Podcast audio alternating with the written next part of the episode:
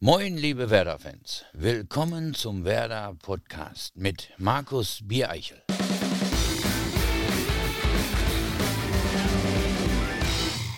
Herzlich willkommen zu einer weiteren Ausgabe des Werder Podcasts, präsentiert von Medientechnik Keuk. Heute mit einem Gast, der zu den größten Werder-Spielern aller Zeiten gehört. Er wurde zweimal deutscher Meister, zweimal Pokalsieger, sogar Gewinner des Europapokals der Pokalsieger. Seine Geschichten, die er zu erzählen hat, gehen aber weit über das Sportliche hinaus. Denn nach seiner aktiven Karriere kam der Absturz. Alkohol, Drogen, Spielsucht haben ihn fast das Leben gekostet.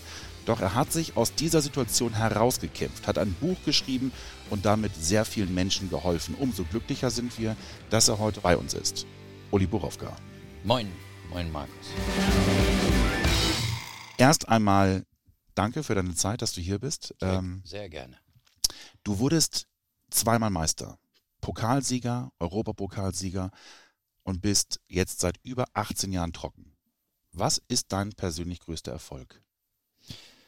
Ja, das, was du gerade schon angesprochen hast, dass ich es geschafft habe, die Kurve zu bekommen, weil ich ja äh, zwei, dreimal mit anderthalb Beinen im Grab gelegen habe. Und heute, im äh, kommenden äh, März, bin ich dann 20 Jahre trocken. Und äh, das ist erstmal eine ganz schöne Zahl. Äh, die ist okay. Vielleicht trinke ich mir am Abend eine Brause oder irgendwas. Ich überlege mir was an dem Tag im März. Aber ähm, das ist erstmal für mich ein Erfolg, und äh, darüber freue ich mich, dass ich die Kurve gekriegt habe. Wenn man über Alkoholismus spricht, ähm, dann gibt es ja verschiedene Stufen. Bei dir ist es so, du darfst, korrigier mich, auch keine Pralinen mehr mit Alkoholfüllung äh, zu dir nehmen. Nein, gar nichts. Gar nichts. Ich musste mich äh, entscheiden für schwarz oder weiß, habe mich für weiß entschieden. Und äh, ich bin gefährdet bis ans Lebensende. Und das ist das, was wichtig ist. Ich, äh, auch kein Dunkelbier, äh, alkoholfreies Bier ist sowieso Alkohol drin, äh, auch Schwarzwälder Kirsch, Moncherie, überall wo Alkohol drin ist. Auch Medikamente ist sehr, sehr viel Alkohol. Da muss ich aufpassen, was ich zu mir nehme. Aber in den ganzen letzten Jahren habe ich das äh, sehr gut hinbekommen, habe es gut gelernt und äh, kann damit wunderbar umgehen. Du bist jetzt häufiger in Bremen, auch hier im Stadion, aber nicht unbedingt um Spiele zu gucken, sondern du wirst häufig auch als Redner eingeladen. Ähm, um über deine Sucht zu sprechen, um Süchte allgemein. Ähm, an wen richteten sich denn die meisten Vorträge? Es ist inzwischen so, dass ich ja seit, äh, nachdem das Buch auf den Markt gekommen ist, im Oktober 2012, bin ich komplett unterwegs in Deutschland. Ich bin bei Firmen äh, äh wie BMW und Telekom oder Mercedes. Ich bin auch in Gefängnissen. Ich bin in Schulen. Ich bin in Vereinen. Ich bin äh, bei Ärztekongressen. Also einmal von A bis Z durch, wo ich Lesungen, Vorträge halte. Äh, bin dann auch äh, jetzt bei Werder bewegt. Wir haben nachher eine Schulklasse mit 10, 11, 12-Jährigen wir, wir unterhalten uns über äh, die Süchte, Handy, Internetsucht und, und das Ganze. Wir diskutieren mit den Jugendlichen. Und ich glaube, da habe ich mir ein äh, Feld in Deutschland ausgesucht, wo es nicht allzu viele gibt, die so offen über die Sucht reden. Es ist aber natürlich nicht salonfähig. Leider noch nicht. Leider. Wir versuchen es aufzubrechen ein bisschen. Wir haben schon einige Erfolge und äh, wer mich kennt, weiß, dass ich sowieso nicht aufgebe. Um zu verstehen, ähm, warum du so eine Expertise hast und warum es überhaupt so weit kommen konnte, ähm, würde ich ganz gerne mal zurückblicken auf die Anfänge. Ähm, du hast Maschinenschlosser gelernt. Jawohl. Und deine Eltern hatten eine Kneipe. Jawohl. Und zwar die Gaststätte vom FC Öse 49.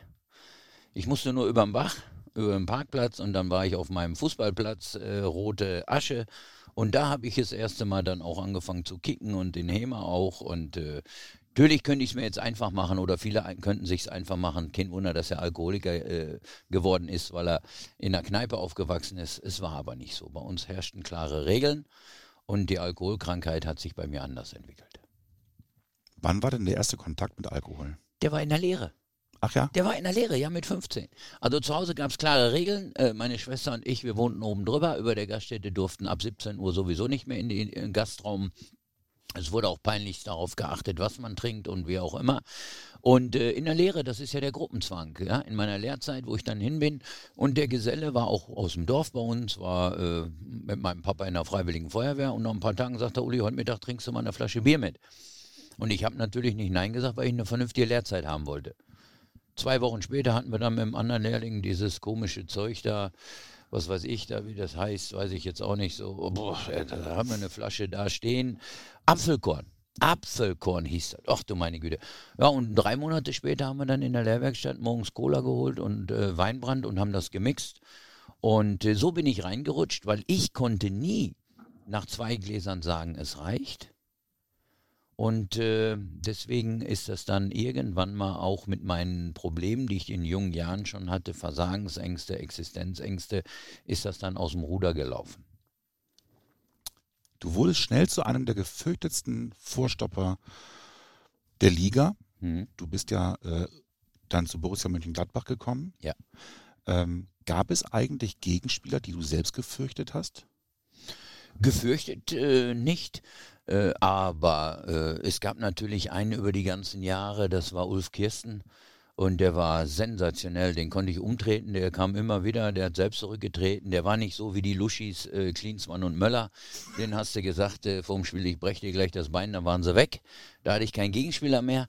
Aber äh, der, der kam immer wieder, Ulf Kirsten. Und äh, mit dem äh, konnte man sich 90 Minuten richtig bekämpfen, hat sich die Hand gegeben und hat sich einfach gefreut. Aber äh, viele andere waren relativ schnell weg, ja. Man könnte auch behaupten, du hast den Psychokrieg regelrecht geliebt. Richtig. Ich habe auch, äh, dass ich äh, der härteste Abwehrspieler der Bundesliga, ja, der fieseste, unangenehmste, ich bin ja ein paar Mal gewählt worden von meinen Kollegen, drei oder vier Mal. Äh, das das äh, hat mir auch gefallen. Also den Ruf zu verteidigen, da hatte ich Spaß. Ich war dahingehend auch ein Adrenalin-Junkie. Ja, hier im Stadion war ich sowieso Publikumsliebling und bin vornweg marschiert. Aber ich habe es auch geliebt, wenn ich in anderen Stadien wie in Dortmund nach der Mannschaft erst noch rausgelaufen bin, 30 Sekunden später, damit mich 60.000 nochmal alleine auspfeifen. Das habe ich geliebt und dann bin ich abgegangen. Also ja, so verpeilt war ich in der Zeit schon. War das schon so ein Moment, wo man versucht, diese Versagensängste zu kaschieren? Ja, das äh, äh, habe ich ja angesprochen. Das kam so mit 1920. Da hatte ich in Gladbach Versagensängste, Existenzängste, konnte über meine Gefühle nicht reden. Und für einen Bundesliga-Profi ist es natürlich, wenn ich über das gesprochen hätte, hätte ich auch gleich meinen Vertrag zerreißen können. Mhm. Du musst als Bundesliga-Profi vorneweg marschieren, du musst stark sein, du musst Vorbild sein, darfst eben keine Ängste, Gefühle zeigen. Und äh, das natürlich in Verbindung mit Alkohol bei mir, das war dann in den Jahren in Bremen schon eine explosive Mischung, ja. Es gibt so zwei Sachen, die ich ähm, gelesen habe. Das eine, du hast Olaf Thon mit den Worten begrüßt, gleich breche ich dir beide Beine. Richtig. Am, auf dem äh, alten Bökelberg, unten in, äh, im Gang zum Reinlaufen. Und Olaf macht als 17-Jähriger sein erstes Spiel. Äh, war ein bisschen blass um die Nase, guckte mich an und das war natürlich der Ansatz. Mein Freund, was los? Mein erstes Spiel. Ich bin, ich sag, kommst du über die Mittellinie, brech dir beide Beine. Es ist hängen geblieben. Es war letztens im Deutschen Fußballmuseum ein Quiz mit Ben Redlings und äh, äh, Olaf Thon musste eine Frage stellen, ein Gewinn spielen. Dann hat er das als äh, Frage für die ganzen Mitglieder, also äh, äh die alle da waren, für die Zuschauer, hat er genommen, wer ihm diesen Spruch äh, vor den Kopf geworfen hat. Also es ist was hängen geblieben. Wir spielen aber heute miteinander Golf, sammeln Gelder für Charity, also wir haben uns wieder lieb. Hast du das Gefühl, dass du bei ehemaligen Weggefährten, auch Kontrahenten, ähm, aufgrund dieser Art, die ja nachhaltig ist, ähm, anders aufgenommen wurdest, auch nach deiner Sucht? Ja, natürlich. Äh, nach der Sucht ähm, äh, doch ein bisschen anders, also äh, eher besser, wie zu meiner Zeit. Äh, auf dem grünen Rasen kann ich auch nachvollziehen. Da hatten wir sowieso einen schweren Stand als Bremer, die die Bayern eben geschlagen haben, oft, die auch Meister, Pokalsieger geworden sind. Wir waren ja nicht so ähm, beliebt. Ja, die großen Bayern, die Stuttgarter zu der Zeit die haben die meisten Nationalspieler gestellt und dann musste einer von uns sein. Das war ich bei der EM. Also ich bin da nicht mit offenen Armen empfangen worden, sondern äh, es wurde alles dafür getan äh, von den großen Vereinen und von den Spielern, dass wir eher wieder rausgedrückt wurden. Und das muss man auch einfach mal so sagen. Jetzt im Nachgang, nach der Karriere, denke ich, äh, komme ich mit vielen ganz gut klar, weil ich vom Grunde auch ein ganz guter Typ bin. Du hast bei einem Weltstar ja auch äh, nachhaltigen Eindruck hinterlassen. Diego Maradona. Ja, mein Freund Diego, der kleine Dicke, ja, ja. Dreimal gegen Diego gespielt. Äh, dreimal gewonnen und alle drei Trikots noch. Also, also das ist schon, äh, ja, ja, das ist schon eine äh, schöne Sache. Äh, das ist immer noch eine Freude. Ich darf gar nicht sagen, dass ich letztens was gesucht habe und dann ist mir in der Garage eins der Trikots, dann äh, habe ich gefunden, darf ich gar nicht erzählen. Eigentlich gehören die in ein Museum oder irgendwo hin. Oder ich verkaufe mal eins für unseren Verein. Aber darf ich gar nicht sagen, dass ich in der Garage gefunden habe. Also habe es aber dann nach oben gebracht, zusammengefaltet und hochgelegt. Wie war die Geschichte damals in Neapel? Die war so, dass ich ja 88 äh, äh, bei der ähm, Europameisterschaft dann äh, mein erstes Länderspiel gemacht hatte äh, in äh, Berlin gegen Argentinien. Das gegen Diego. Alle wollten das Trikot haben. Ich habe es bekommen und äh, habe Diego dann 85 Minuten bekämpft, dass sogar ein Blutfleck auf dem Trikot war. Und wir spielten ja dann mit Werder Bremen im Landesmeister Qualifikation, meine ich, gegen SSC Neapel. Und SSC Neapel war natürlich italienischer Meister äh, Carrega, Carnevale, Alemao und Maradona und wir dann dahin. Und äh, werde ich nie vergessen, dass unten in den Katakomben, wo die Autos parkten und wir zum Warmmachen gingen ins Stadion, spielten Alemao und Maradona spielten Fußballtennis über ein Cabriolet. Mit Badelatschen. Und die habe ich gedacht, okay, die machen sich warm, kommen gleich raus. Dann gingen wir raus, machten uns warm und es kam keiner von Maradona kam nicht hoch zum Warmmachen und so und dann sind wir dann wieder runter, bin ich unten vorbei und dann waren die immer noch da am Kicken und dann denke ich, ich laufe mal auf ihn zu, vielleicht kennt er dich ja noch. Und wo ich dann zwei, drei Meter vor ihm stand, hat er mich wohl erkannt und hat sein Trikot ausgezogen und hat mir das auch gleich in die Hand gedrückt. Ich habe es natürlich direkt dankend mitgenommen und äh, so bin ich dann zu drei Trikots gekommen. Was viele nicht wussten zu der damaligen Zeit, du warst zu Werder-Zeiten ja auch schon abhängig. Ja. Wie hat sich das denn geäußert? Das hat sich ja geäußert, dass der, äh, die Alkoholkrankheit ja eine schleichende Krankheit ist. Der Körper braucht ja über alle Jahre mehr dann. Und äh, in, in Gladbach möchte ich es so nennen, war es noch im Rahmen des Erfinders, obwohl ich dachte, ähm, dass es da nicht so weit aufgefallen ist. Aber ich habe dann, wo ich das Buch geschrieben habe, mich hingesetzt habe und ein Jahr daran gearbeitet habe mit Alex Raag, äh, habe ich dann mal den Charlie Stock angerufen, der leider Gottes jetzt auch gestorben ist, der Physiotherapeut, und habe ihn nach ein paar Sachen gefragt, ob ich das noch richtig weiß. Und da sagte er zu mir, Uli, wir waren im Endeffekt doch froh, wo du weg warst. Ich sage, wieso? Ja, weil wir auch wussten, dass du eigentlich regelmäßig trinkst. Und äh, das äh, äh, hat mich doch sehr verwundert. Und in der Bremer Zeit wurde es natürlich über die Jahre immer schlimmer, weil mein Charakter sich auch ins Negative gedreht hat. Ich bin auch äh, äh ein sehr unangenehmer Mensch geworden gegenüber meiner Familie, meinen Kindern, wofür ich mich noch entschuldige und weiß, dass es und mich auch entschuldigt habe. Und äh, äh, weiß, dass das keine schöne Zeit war. Ich weiß, wenn irgendein Elternteil Alkoholiker ist, sind die Leidtragenden immer die Kinder. So war es auch bei uns. Und ähm, bin dann komplett eigentlich nur noch morgens aufgewacht, war vernebelt und äh, äh, war mir selbst immer der Nächste, war selbstherrlich, selbstverliebt. Und das natürlich in Verbindung mit dem Alkohol war eine reine Katastrophe. Ich habe dann, das muss man sich mal vorstellen, ein Tagespensum zum Teil gehabt. Ich habe in Bremen eine Kiste Bier, eine Flasche Wodka und eine Flasche Whisky gesoffen. Und bin dann noch zum Training marschiert, ja. Am Tag? Am Tag. Und das über einen ganzen langen Zeitraum, ja. Das ist ja vom Volumen her schon kaum vorstellbar. Das ja. sind eine Kiste Bier, ich weiß es nicht aus dem Kopf, wie viel. Ich weiß jetzt auch nicht mehr, wie viele halbe Liter Flaschen und dann das ganze Kiste Bierflasche, Wodka, Flasche Whisky. Also ich habe wahnsinnig Glück gehabt. Das haben wir aber Jahre später rauskristallisiert äh, äh bei Ärzten. Das hat was mit dem Stoffwechsel des Menschen zu tun. Ich habe teilweise bis morgens um drei gesoffen und war um neun, halb zehn der Erste beim Training. Ohne dicken Kopf, ohne dass mir schlecht war. Also mein Körper hat, ähm, sprich den Alkohol, die Gifte brutal schnell abgebaut. Ja. Ich sage, man kann mir vieles vorwerfen im Leben, aber nicht, dass ich keine Leistung gebracht habe. Du hast ja gerade selber gesagt, in Gladbach bist du davon ausgegangen, dass es nicht bekannt war. War aber bekannt, aber nicht so, dass ich jetzt davon ausgegangen bin, dass alle Oberen das gewusst haben. So. Jetzt war es bei Werder ja so, mhm. wie sich ja herausgestellt hat, dass Otto Rehagel das auch wusste. Ja. Vielleicht auch am Anfang nicht so, dass nee. du wusstest, dass er es mhm. weiß. Und daraus hat sich dann diese Co-Abhängigkeit. Ja, es war ja im Endeffekt, es waren ja alle co-abhängig. Eine Co-Abhängigkeit ist ja in der heutigen, es ist ja nichts Schlimmes. Mhm. Es ist ja nichts Schlimmes, wenn man das anspricht. Aber ein Suchtkranker zieht ja in seinem Umfeld äh, drei bis vier Menschen mit runter. Und äh, die Co-Abhängigkeit ist so, wenn man Menschen gerne hat, wenn man Menschen liebt, dann schützt man die. Mhm. Nur wir Alkoholiker sind ja nicht dumm und nehme sowas ja dankend an, weil äh, zu Hause wurde ich ja auch geschützt. Meine damalige Freund mir viele Sachen abgenommen. Oh, wo ich auf einmal dachte, na gut, wo, wo ich mal da besoffen im Bett lag oder so, hat sie mir Sachen abgenommen. Habe ich gesagt, okay, da brauchst du beim nächsten Mal auch nicht auf, aufstehen, sie macht es schon. Also äh, kann ich, äh, habe ich mehr Zeit zum Saufen. Und ähm, äh, auch meine Mitspieler alle, die waren ja auch co-abhängig, weil sie es alle gewusst haben. Äh, ich war aber inzwischen äh, dann auch so ein fieser Kerl, dass meine eigenen Mitspieler Angst hatten zum Teil vor mir, äh, weil ich mich auch selber nicht mehr leiden konnte und brauchte dann in den Jahren auch teilweise äh, äh, so viel Alkohol, dass ich mal drei, vier, fünf Stunden vor mir selber Ruhe hatte. Ja, für mich äh, war der Alkohol 24 Stunden am Tag das Wichtigste überhaupt. Dass ich dann noch die Leistung gebracht habe, das habe ich meinem Körper zu verdanken.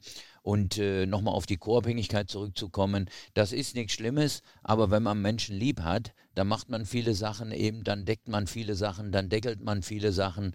Otto und ich, wir hatten einige Probleme über die Jahre. Wir haben uns mal hingesetzt und haben mal drüber, äh, äh, ich weiß nicht, beim Jubiläum haben wir gesessen und haben dann zwei, drei, vier, fünf Stunden einfach nur gequatscht und äh, haben uns wieder lieb. Und äh, das ist kein Vorwurf, das ist gar nichts. Es ist einfach in der Natur des Menschen wenn man Menschen liebt hat und weiß, dass sie krank sind, es ist ja eine Krankheit, nimmt man denen einiges ab. Nur für einen Alkoholiker ist es dann nicht gerade zum Vorteil. Hat denn eigentlich irgendeiner deiner Mitspieler davon nichts mitbekommen? Nein, es haben eigentlich alle gewusst, weil ich des Öfteren dann äh, angetrunken beim Training aufgetaucht bin und so weiter und so fort. Und es ist ja ein, ein äh, äh, einfach mal ein gesellschaftliches Problem. Ja, und äh, das macht ja nicht der Verhalt, ob ich Fußballprofi, Herr Maschinenschlosser, Herr General oder Herr Journalist bin, sondern in der heutigen Zeit ist es so, wenn jemand Leistung bringt, kann er relativ vieles machen, sich rausnehmen. Und ich war Leistungsträger, ich habe Leistung gebracht, ich war Publikumsliebling, ich war Nationalspieler. Und natürlich habe ich gemerkt, wenn ich mal angetrunken zum Training kam und mir passierte nichts, ja, was machst du denn? Dann machst du weiter. Du weißt, du, dir passiert nichts. Und äh, der ein oder andere wollte mir immer helfen, aber die habe ich alle weggekickt. Ich habe mir nicht helfen lassen in nicht einer Minute, weil ich es überhaupt nicht mehr für mich selber realisieren konnte. Ja, und äh, Günther Hermann wollte mir mal helfen. Den habe ich am nächsten Tag, im, der hat mich mal angesprochen, dass ich zu viel trinke. Den habe ich am nächsten Tag im Training fast das Bein gebrochen. Also, äh, weil er mich auf etwas angesprochen hat, was ich aus meiner Sicht gar nicht hatte. Also lässt man diesen Menschen dann am besten in Ruhe, bevor der, äh, ist doch logisch, ich wäre auch nie wieder auf ihn zugegangen. Mhm. Ja, und äh, in der heutigen Zeit ist es so, was ich gerade sagte, ich äh, sage immer ein schönes Beispiel. Nehmen wir mal an, ich habe ein Autohaus mein bester Verkäufer, der die meisten Autos verkauft, ja, fällt einmal die Woche besoffen vom Stuhl. Den helfe ich so lange wieder auf den Stuhl, wie er die meisten Autos verkauft. Mhm. Wenn er irgendwann die wenigsten Autos verkauft, schmeiße ich ihn raus und hole mir einen neuen. Das ist die Leistungsgesellschaft. Und so war das auch bei mir. Das hat sich damals äh, so gezeigt, das hat sich bis heute nicht geändert. Es gab ja diese eine Begebenheit, da bist du früh morgens auf der Raststätte Wildeshausen aufgewacht. Richtig. Völlig betrunken.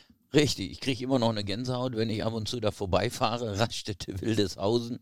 Ja, da weiß ich, wir haben äh, trainiert, hatten dann, äh, meine ich, ähm, bei Grotens Gasthaus noch einen Kegelabend zum Anfang der Saison und dann bin ich danach noch in meine Stammkneipe, habe einen Filmriss gehabt und bin um 10 vor 10 aufgewacht auf der Raststätte in Wildeshausen, ja. Äh, habe dann äh, äh, noch ganz schnell äh, versucht anzurufen, einem Trainer zu erzählen, dass es mir nicht gut geht. Ich hätte ein Fischbrötchen gegessen und dann äh, erzählt er, Uli, erzählen Sie mir keinen Scheiß. Und dann musste ich um halb drei in der Kabine antanzen und habe ihm das dann erklärt und habe ihm das dann gesagt. Und äh, natürlich habe ich dann Rüffel bekommen und musste nicht zum Training. Und am anderen Tag stand dann eben in der Uli Borowka hatte eine Magen-Darm-Grippe, konnte nicht trainieren, aber seinem Einsatz am Wochenende steht nichts im Weg. Wege. Ich hatte natürlich ein schlechtes Gewissen, logisch, und habe eines meiner besten Spiele gemacht, weil ich wusste, wenn du Leistung bringst, ist das Thema wieder vom Tisch. Genauso ist es auch gewesen. Und äh, so ist es dann eben in dieser Hinsicht auch äh, immer die Sache, die ich so erzähle, weil es auch einfach so war. Es ist ja nichts Böses. Zum Ende deiner Werderzeit ähm, folgte der Absturz. Ja. Also Frau weg. Ja. Mit den Kindern weg. Ja. Geld im Grunde weg. Auch weg. Und dann gab es, das hast du in deinem Buch ja beschrieben, und das ist eine Situation, die kann sich, glaube ich, ein normaler Mensch gar nicht vorstellen und erzeugt unglaubliche Gänsehaut, weil du sitzt zu Hause in deiner Kühlkammer und hörst deinen Sohn schreien. Ja, es war, äh, äh, das Haus war leer und alles und äh, äh ich habe dann zu Hause alleine noch gelegen. Es war nur noch eine Matratze da in dem Sinne. Äh, äh, Kühlraum hatte ich mir damals wegen den Getränken einbauen lassen, damit er immer schön drin sitzt. Und an dem Tag hatte ich dann wirklich auch Halluzinationen und alles und habe meinen Sohn schreien gehört oben und bin dann immer wieder hochgelaufen und war niemand da. Also das war dann schon eine Situation, wo ich selber sage, das war kurz vor knapp. Und äh, kurze Zeit später war es ja dann auch so, wo ich alleine war, hatte ich ja dann eben Anfang 96 äh, hatte ich ja den Selbstmordversuch und äh, bin zum Glück nicht gestorben. Die Dosis hätte ausgereicht, aber auch da hat mein Körper mir wieder geholfen. Ich war 14 Stunden bewusstlos und der Körper hat, sprich die, äh, den Alkohol, die Medikamente, die Drogen so schnell abgebaut, dass ich heute noch hier sitze. Also das war dann der absolute Tiefpunkt und äh, da habe ich auch nie drüber gesprochen, weil ich mich immer geschämt habe über die Jahre. Aber dann zum Buch hin 2011 äh, haben wir dann gesagt, entweder machen wir es richtig und legen alles offen oder wir lassen es bleiben. Und dann haben wir es auch alles offengelegt und äh, ich habe das mit mir alles aufgearbeitet. Bist du in dem Moment auch depressiv? Oder ist ein Alkoholiker, wenn solche Situationen sind, mhm.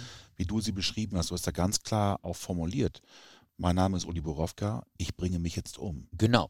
Also das, das möchte ich mit Sicherheit sagen, ja. Das würden wahrscheinlich auch die Fachleute sagen, ja, Ärzte und sowas alles, dass in dieser äh, Situation mit Sicherheit auch Depressionen dabei waren. Also das kann ich mit Sicherheit bejahen. Es folgten ja noch Stationen, äh, Tasmania, Berlin, Hannover 96 und dann auch Vicev Lodge. Ja, Vicev Lodge. Ähm, also zwei Jahre nach dem Ende bei Werder, diese drei Stationen, ja. war dann deine Karriere zu Ende.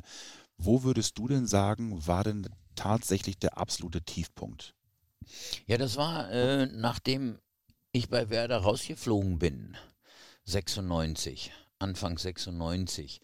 Da bin ich nur noch vier Jahre vor mich hin vegetiert, so ungefähr. Ich habe dann in der Nähe von Gladbach in Reit auf so einer 18 Quadratmeter Bude gehaust, bin morgens aufgewacht auf einer vollgekotzten Matratze, habe mir die Reste äh, der Nacht noch zusammengekippt, um wieder in den Tag starten zu können.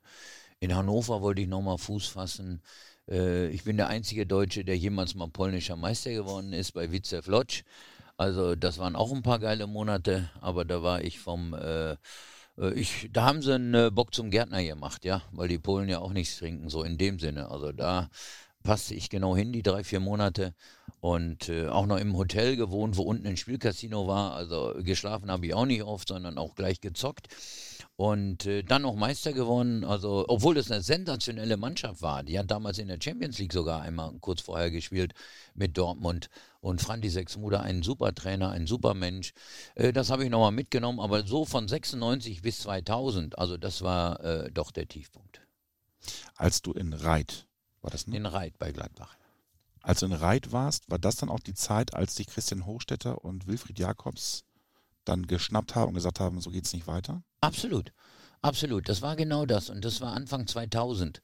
Da bin ich dann äh, im Delirium nachts bin ich von der Brücke gestürzt, acht Meter tief und hatte dann so einen langen Cut im Kopf und bin morgens auf der Matratze aufgewacht, voller Blut, hatte keine Zähne mehr im Mund und äh, sah wirklich aus wie ein Lump und äh, hatte an diesem Morgen die Idee, zwölf Kilometer im Regen zur Geschäftsstelle von Borussia Mönchengladbach zu laufen, weil ich mit meinem damaligen äh, äh, Mitspieler und zu der Zeit Sportdirektor Christian Hochstädter einen Kaffee trinken wollte.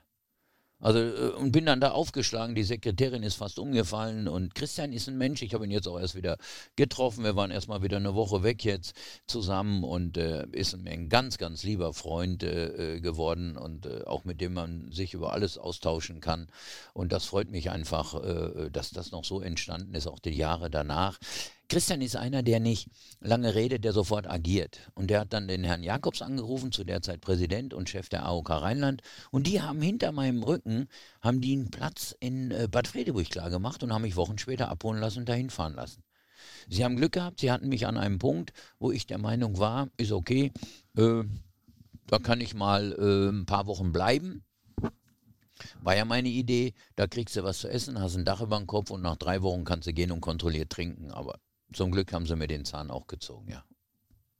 Das mit dem kontrolliert Trinken geht nicht. Also das ist, Das äh, schafft vielleicht, wenn überhaupt einer unter 50.000. Und äh, ich bin dann zum äh, Glück vier Monate da geblieben und weiß, dass das nicht funktioniert mit dem kontrolliert Trinken. War das denn der Moment, wo du selber eingesehen hast? Oder musste noch jemand innerhalb dieser Entzugsklinik arbeiten an dir, damit du feststellst, okay, ich habe tatsächlich ein Alkoholproblem? Oder war dir das in dem Moment, als du zu Christian Hochstetter gehst, klar? Nein.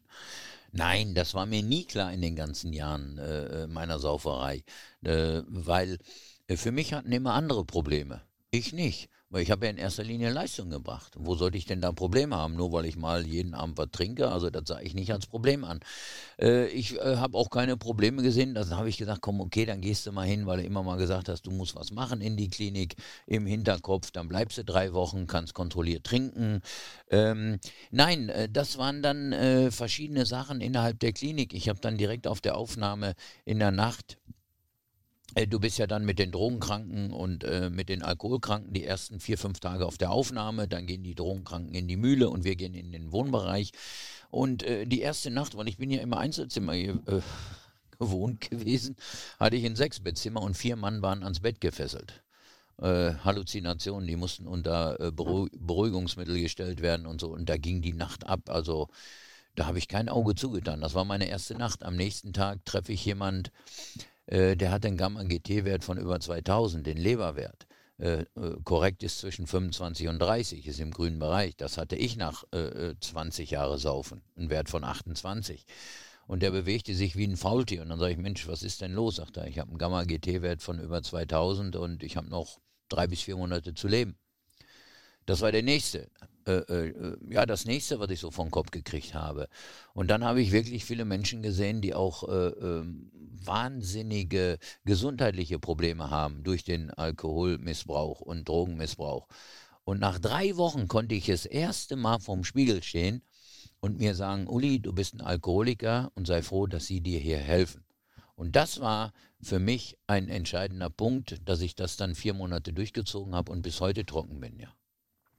Du hast zwölf Jahre später, mit Alex Raag hast du vorhin schon mhm. erzählt, mhm. das Buch geschrieben. Ja. Und jetzt ist es ja so, ähm, das fand ich auch ganz, ganz gut und treffend. Du hast ja selber gesagt, ähm, entweder machen wir es ganz oder gar nicht. Ja. Es ist aber natürlich auch ein unglaublicher Seelenstriptease, den du da hinlegen musstest. Wie schwer ist dir das im ersten Moment gefallen und wie sehr hat es dir denn geholfen? Schwer ist es, äh, ich hatte mich direkt dann noch äh, nach der Therapie dafür entschieden, offen damit umzugehen. Ähm, weil ich dachte, das ist für mich der richtige Weg. Es ist auch für mich der richtige Weg bis heute. Absolut. Viele können aber damit nicht umgehen, weil du, wenn du Alkoholiker bist, bist du automatisch in der Gesellschaft nicht mehr viel wert. Auch wenn du Trockenalkoholiker bist, sind immer noch viele der Meinung, du musst, du liegst auf der Parkbank mit Lumpen. Und dagegen habe ich etwas. Ja, äh, dass äh, da eine Stigmatisierung herrscht in Deutschland, wie wir eben über äh, kranke Menschen, alkoholkranke Menschen oder trockene Alkoholiker reden. Da läuft irgendwas komplett falsch, weil jeder von uns hat ein, wenn nicht sogar zwei äh, Suchtfälle in seinem familiären oder äh, Freundeskreis. Und darüber muss man einfach reden. Und äh, ich sage jetzt mal ganz ehrlich, wenn ich vorher gewusst hätte, was ich für, für Knüppel in den Rücken und äh, zwischen die Beine bekomme, äh, hätte ich es trotzdem gemacht, weil ich einfach so bin. Ich habe immer in Extremen gelebt und äh, ähm, äh, habe aber nie damit gerechnet, dass die Menschen, äh, sagen wir mal, auf alkoholkranke Menschen so negativ re reagieren. Ich auch, dass ich mich nach meiner Therapie, wo ich dachte, ich habe was gegen meine Krankheit getan, äh, bei 20 Vereinen beworben habe. Erste und zweite Liga. Als Co-Trainer und als Jugendtrainer. Und ich habe 22 Absagen gekriegt. Zwei haben gleich provisorisch mit abgesagt, falls ich die anschreibe. Das ist Deutschland inzwischen. Ähm, wir, und dann habe ich auch nachgefragt. Bei dem einen Gremium bin ich äh, drei auf zwei durchgefallen. Und dann habe ich denjenigen gekannt. Da sagt er, ja, Uli, wir haben, wir haben dann gesagt, jetzt stell dir mal vor, der wird rückfällig. Ja, so sind wir Deutschen. Erstmal das Negative. Wir sagen nicht, Mensch, er hat was gegen seine Krankheit getan, er hat eine Chance verdient. Nein, Jetzt, oh nein, den können wir gar nicht mitnehmen, also können wir gar nicht einstellen, weil wir gehen ja zweimal die Woche zum Italiener oder zum Griechen oder zum Türken oder egal wo essen, da können wir den gar nicht mitnehmen. Und das ist komplett verkehrt. Nichtsdestotrotz habe ich mich trotzdem wieder zurückgearbeitet, glaube, habe heute einen Stellenwert in Deutschland, äh, der sucht seinesgleichen, weil ich offen darüber rede, weil ich vielen Menschen helfe, weil wir Kinder erreichen. Und das ist eine Aufgabe, äh, die, die wir uns gestellt haben, die ist schwer genug. Aber jeder, der weiß, äh, wie ich bin, der weiß auch, dass ich das bis zum Ende durchziehen werde. Es ist ja tatsächlich ein großes Glück, muss man sagen, dass du nicht als Co-Trainer angefangen hast. Ich will jetzt nicht sagen, dass du kein guter Co-Trainer bist, aber ich kann einfach nur sagen, dass du ja herausragende Lesungen hältst. Ähm, und das machst du jetzt seit sieben Jahren. Und äh, in deinen Vorträgen geht es ja immer seltener um den Fußballer Borowka, mhm. sondern äh, immer um den Mann, der die Sucht überwunden hat. Und ähm, Du hast ja selber gesagt, es geht gar nicht mehr nur allein um das Alkoholthema, es geht auch um Spielsucht, das ja. kannst du ja auch bestätigen, ja. aber auch eben um Handysucht oder ja. um äh, sonstige Süchte, die anstehen. Ähm, was ist das für ein Gefühl, anderen Menschen damit zu helfen? Äh, ich hänge das nicht so hoch auf. Ähm, ich versuche das alles so ein bisschen, weil ich ja weiß, wo ich war. Ich war Multimillionär und ich war dann in der Gosse und äh, habe unter der Brücke geschlafen und so weiter. Ich glaube, dass ich das vernünftig einschätzen kann über die ganzen vielen Jahre. Ich möchte das auch gar nicht so weit oben aufhängen. Nur, äh, ich möchte mal so ein paar Sachen sagen. Es, es freut uns sehr und es zeigt uns, dass wir einiges richtig gemacht haben, auch mit dem Buch dass wir, äh, wir haben von zigtausenden Menschen Rückmeldungen bekommen, äh, Mails, Anrufe, Schreiben, Briefe und so weiter. Das, die haben dann auf einmal äh, geschrieben, aufgrund des Buches bin ich in eine Suchtgruppe gegangen. Einige haben Fotos geschickt, die aufgrund des Buches in die Klinik gegangen sind und haben das Buch mit dabei. Äh, wir helfen ja auch nicht nur äh, äh, Menschen aus der Ferne. Es kommen ja viele äh, Sportler bei uns an, die Hilfe brauchen. Es kommen Kinder an. Wir helfen inzwischen fast jedem, der sich bei uns meldet, obwohl wir so klein sind und kaum unterstützt werden. Aber das macht nichts. Äh, äh, wir werden weiter kämpfen und einige haben wir, die uns unterstützen. Es wäre natürlich schön, wenn man es ein bisschen auf breitere Beine stellen kann in Zukunft. Aber es ist noch ein langer langer Weg. Äh, wenn ich mir Herz-Kreislauf ausgesucht hätte, hätte ich vielleicht mehr Unterstützer, aber das bin nicht ich, das bin ich, Uli, äh, äh, ich, Uli Borowka, äh, äh, der sich damit auskennt, mit dem, was er selber alles hatte. Und so äh, schöpfe ich auch die Kraft daraus, weil es ist nicht einfach. Wir verlieren Menschen zum Teil und an der Krankheit, es sind ja, in, in Deutschland sterben 76.000 Menschen im Jahr am Alkohol. Diese, das muss man sich mal vorstellen. Äh, aber wir haben andere Probleme eben immer, die angesprochen werden. Das ist so ein Feld, wo sich kaum einer dran wagt. Aber das macht nichts. Wir wissen, was wir tun. Und aus diesen Briefen, aus diesen Schreiben, da schöpfen wir Kraft. Und da schöpfe ich Kraft, da schöpfen wir Kraft, die, die mich alle unterstützen. Und das ist eine Sache, äh, die mir gefällt, wo ich mich reingearbeitet habe und ich weiß auch, wovon ich rede. Ja, und äh, so sehe ich das heute. Ich hänge das nicht an, den, äh, äh, an die große Glocke, was alles ist. Ähm, aber jetzt war auch mal die eine Sache, wo mit der Familie vom Horst-Dieter Höttges, wo wir es mal ein bisschen nach außen getragen haben, dass wir da auch unsere Finger damit drin hatten, damit mal andere Menschen sehen, dass wir denen mal Hoffnung geben, dass es Hilfe gibt und dass man eben auch äh, äh, wieder zurückkommen kann. Und das ist unsere Aufgabe. Aber wir äh, gehen jetzt nicht da und hängen das ganz groß an die Glocke, weil machen wir auch nicht, weil viele Menschen, denen wir geholfen haben, die sind froh, dass man darüber nicht spricht in der Öffentlichkeit. Es gab eine Begegnung, die hat dich persönlich unglaublich berührt und wahrscheinlich auch viele Leser deines Buches. Ähm, du hast ja auch in Bad Fredeburg, also in deiner Entzugsklinik, eine Lesung gehalten. Und nach einer dieser Lesungen kommt ein Junge auf dich zu und der fragt dich, ob sein Papa, der alkoholkrank ist, ihn noch lieb hat. Genau, das war aber, das war aber, nein, das, ich habe in Bad Fredeburg gelesen, da war ich, äh, ähm, genau, da war ich viele, viele Jahre nicht und dann bin ich einmal auf den Berg gefahren, habe da gelesen, aber äh, die Lesung äh, genau wo der Junge kam, weiß ich sogar noch. Die war in Germete. Mhm. In Germete im Kuhurstall. Weil das werde ich nicht vergessen, also mein Gehirn funktioniert noch. Ähm, äh, da stand so ein alter Kanonenofen, weiß ich noch, ein Veranstaltungsraum. Und da saß ein Junge in der ersten Reihe, der war 17 und der hatte immer schon Tränen in den Augen und kam dann hinterher zu mir und sagt, äh, äh, Uli, kannst du mir mal sagen, ob mein Papa mich lieb hatte? Der ist vor einem Jahr am Alkohol gestorben. Ja, und dann geht es einem ja auch anders, dann geht es mir auch anders. wenn der Junge davor steht. Und natürlich habe ich ihm das gesagt, dass der Papa ihn lieb hatte, aber der Alkohol ist natürlich so stark eben, dass äh, die Sucht ist so stark, dass man eben auch die Familie, äh, die Frau, die Kinder dann eben an die Seite stellt und in die Ecke stellt, was man eigentlich nicht machen darf. Aber viele, die nicht suchtkrank sind oder keine Süchte haben, können es nicht nachvollziehen wenn man einmal da äh, drin lebt. Und dann konnte ich ihm aber wirklich sagen und äh, äh das auch so sagen, dass sein Vater ihn mit Sicherheit äh, zu 100 Prozent geliebt hat und, und, und. Und äh, dann ging es ihm für die Zeit ein bisschen besser. Hast du in so einem Moment eigentlich dann deine eigenen Kinder vor Augen, wenn jemand auf dich zukommt und so fragt? Natürlich habe ich das dann auch vor Augen, dass ich eben äh, meine Großen habe äh, zehn Jahre lang nicht aufwachsen sehen und jetzt inzwischen Opa bin und äh, kaum Kontakt habe. Wir hatten wieder ein bisschen Kontakt, aber die haben jetzt auch ihre eigenen Familien. Ja, das muss man auch absolut akzeptieren. Und man muss auch einfach mal sagen, dass diese Wunden, die entstehen über diese ganzen Jahre, was die Kinder mitmachen, äh, die werden bis ans Lebensende auch nicht mehr ganz ausheilen. Wenn man dann heutzutage es schafft, ein kleines Vertrauensverhältnis wiederherzustellen, ich glaube, dann hat man sehr, sehr viel geschafft, weil da ist über die Jahre viel zu viel kaputt gegangen. Und jetzt haben die ihre eigenen Familien und so, das akzeptiere ich, aber sie wissen, der Papa ist da und wenn was ist, können sie sich jederzeit melden. Wie oft habt ihr dann Kontakt? Ähm, das bezieht sich im Jahr auf ein paar wenige Male. Und äh, ich würde mich natürlich freuen, wenn es ein bisschen anders wird, aber ich kann es auch absolut nachvollziehen.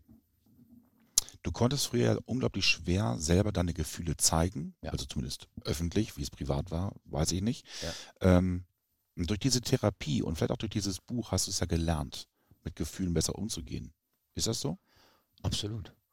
Ich habe ja, die Therapie alleine war es ja jetzt nicht. Es war, ich bin dankbar, dass ich in Bad Fredeburg vier Jahre war, aber ich habe mich dann, dann danach nochmal zehn Jahre aus der Öffentlichkeit verabschiedet, um mit mir selber noch ins Reine zu kommen. Und ich schäme mich nicht, äh, wenn ich ab und zu heute, äh, äh wenn mir heute ab und zu Tränen laufen. Und äh, äh das, was ich heute alles erleben darf. Äh, ich habe vor zehn Tagen einen Gesprächsgottesdienst in Mönchengladbach gehabt, in meiner Stadt, wo ich früher aufgewachsen bin. In den Gottesdienst eingerahmt haben wir einen Gesprächsgottesdienst mit dem Gianni Costa, dem Sport, äh, äh, äh Sportchef von der Rheinischen Post gehabt. Habe ich nie mit äh, gerechnet, dass ich nochmal in der Kirche sitze und da nochmal in dem Gottesdienst eingebaut bin. Und äh, ich schäme mich auch nicht dafür, dass mich das sehr getroffen hat, obwohl ich am Freitag dachte, wo ein Gladbaches Museum eröffnet wird und alle alle da sind, mit denen ich groß geworden bin, Jupp Heinkes, Hochstädter und Rahn und Matthäus und, und alle, äh, äh, wo ich dann nicht eingeladen war äh, und dachte, das macht mir nicht viel aus, ich am nächsten Morgen mit den Hunden im Wald spazieren gehe und mir die Tränen laufen. Äh, weil mich das doch so getroffen hat. Dafür schäme ich mich nicht, nein. Und ich rede da offen drüber über meine Gefühle, weil es auch einfach inzwischen zu mir gehört. Und wenn ich äh, das nicht machen würde, würde ich was falsch machen. Und dann wäre ich wieder in dieser Situation, wie ich damals gesoffen habe in den ganzen Jahren. Und da möchte ich nicht mehr reinkommen. Jetzt kann man die Situation, in der du Profi warst, mit der heutigen ja gar nicht vergleichen. Glaubst du, dass Profisportler, mal allgemein gesprochen, nicht nur Fußballer, mhm. die ja mittlerweile gläsern sind durch Social. Media, mhm. auch dadurch, ja. dass sie ja. überall in Berufslagen stehen, können die noch so ein Schattenleben führen wie du deiner Zeit? Ja, Absolut. Es hat sich nur ein bisschen verlagert, das Ganze. Äh, wir haben ja nicht nur den Alkohol, wir haben die Drogen, wir haben die Medikamente, wir haben die Spiel- und Internetsucht, wir haben die psychischen Belastungen, wir haben Snooze, was eine Einstiegsdroge ist und so weiter und so fort. Also es liegt alles auf der Hand. Und äh, es hat sich verlagert in der heutigen Zeit, weil wir uns ja auch noch um suchtkranke Sportler kümmern, die sich alle bei uns melden. Und weil die können sich aber ihren Verein nicht melden, sie können sich nirgendwo melden und sie machen es mit sich selber aus und im Endeffekt äh, landen sie bei uns und wir versuchen ihnen dann noch teilweise äh, zu helfen, was wir auch äh, ganz gut hinbekommen, weil sie haben Vertrauen zu mir, weil ich alles selber mitgemacht habe. Das ist einfach den Vorteil, den ich habe. Und äh, es hat sich verlagert. Die Süchte haben sich ganz einfach verlagert. Wir haben zum Teil heute Menschen, äh, die äh, um die 10.000 Euro am, am Tag am Handy verzocken. Und wenn du äh, spielsüchtig bist, kommst du aus, automatisch in die anderen Süchte, die psychischen Erkrankungen und sowas alles. Also es ist einfach diese Sachen, die wir in der Gesellschaft haben, die Krankheiten, die machen vor einem Profisportler nicht halt sondern sind wahrscheinlich auch durch die brutale mediale Präsenz ja äh, ähm, auch nochmal umso schlimmer. Das ist die Frage. Glaubst du, dass Sucht und Profisport, vielleicht auch Profifußball sehr gut miteinander harmonieren? Also harmonieren ist das falsche Wort. Profisport insgesamt mit äh, äh, allen Süchten. Ja, äh, ich sag mal, zu meiner Zeit war es so, ich war alkoholkrank, Profisportler wahrscheinlich auch psychisch angeschlagen, sage ich jetzt einfach mal mit Sicherheit. Äh, wir haben aber heute nicht mehr äh, Sportler, die äh, einfach Alkoholiker sind oder drogenabhängig, sondern die sind mehrfach abhängig. Und äh, das ist auch in der Gesellschaft so. Äh, früher waren bei mir in der, in der Klinik, äh, waren von 200 Patienten, waren eben dann 180 Alkoholiker. Und heute hast du von 200 in der Klinik 180, äh, die mehrfach abhängig sind, die Alkohol, Drogen, psychisch krank sind und das sieht man auch. Und äh, das hat sich natürlich wahnsinnig verändert. Und da sehen wir, dass äh, wir damit massive Probleme haben. Massive Probleme.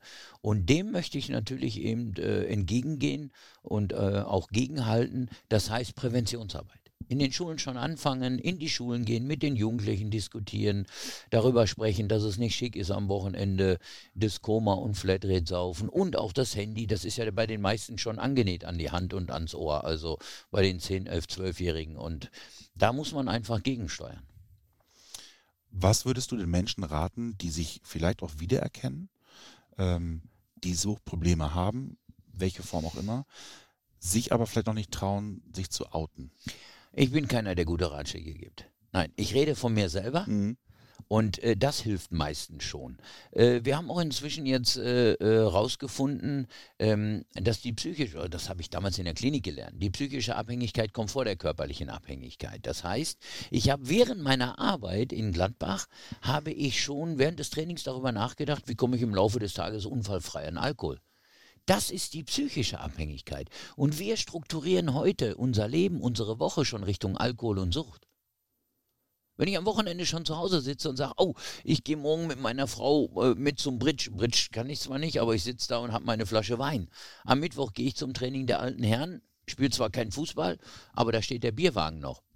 Das ist schon die psychische Abhängigkeit. Mhm. Und da sollte jeder darauf achten, weil die psychische Abhängigkeit ist ja eigentlich schon die Sucht, ist ja äh, der Vorbote. Der, der, ne? Und das ist eine Sache, wo ich immer sage, da sollte jeder mal ein bisschen Obacht geben. Und eins möchte ich, dass wir Erwachsenen einfach mal wieder äh, nachdenken und wir Vorbilder für unsere Kinder sind.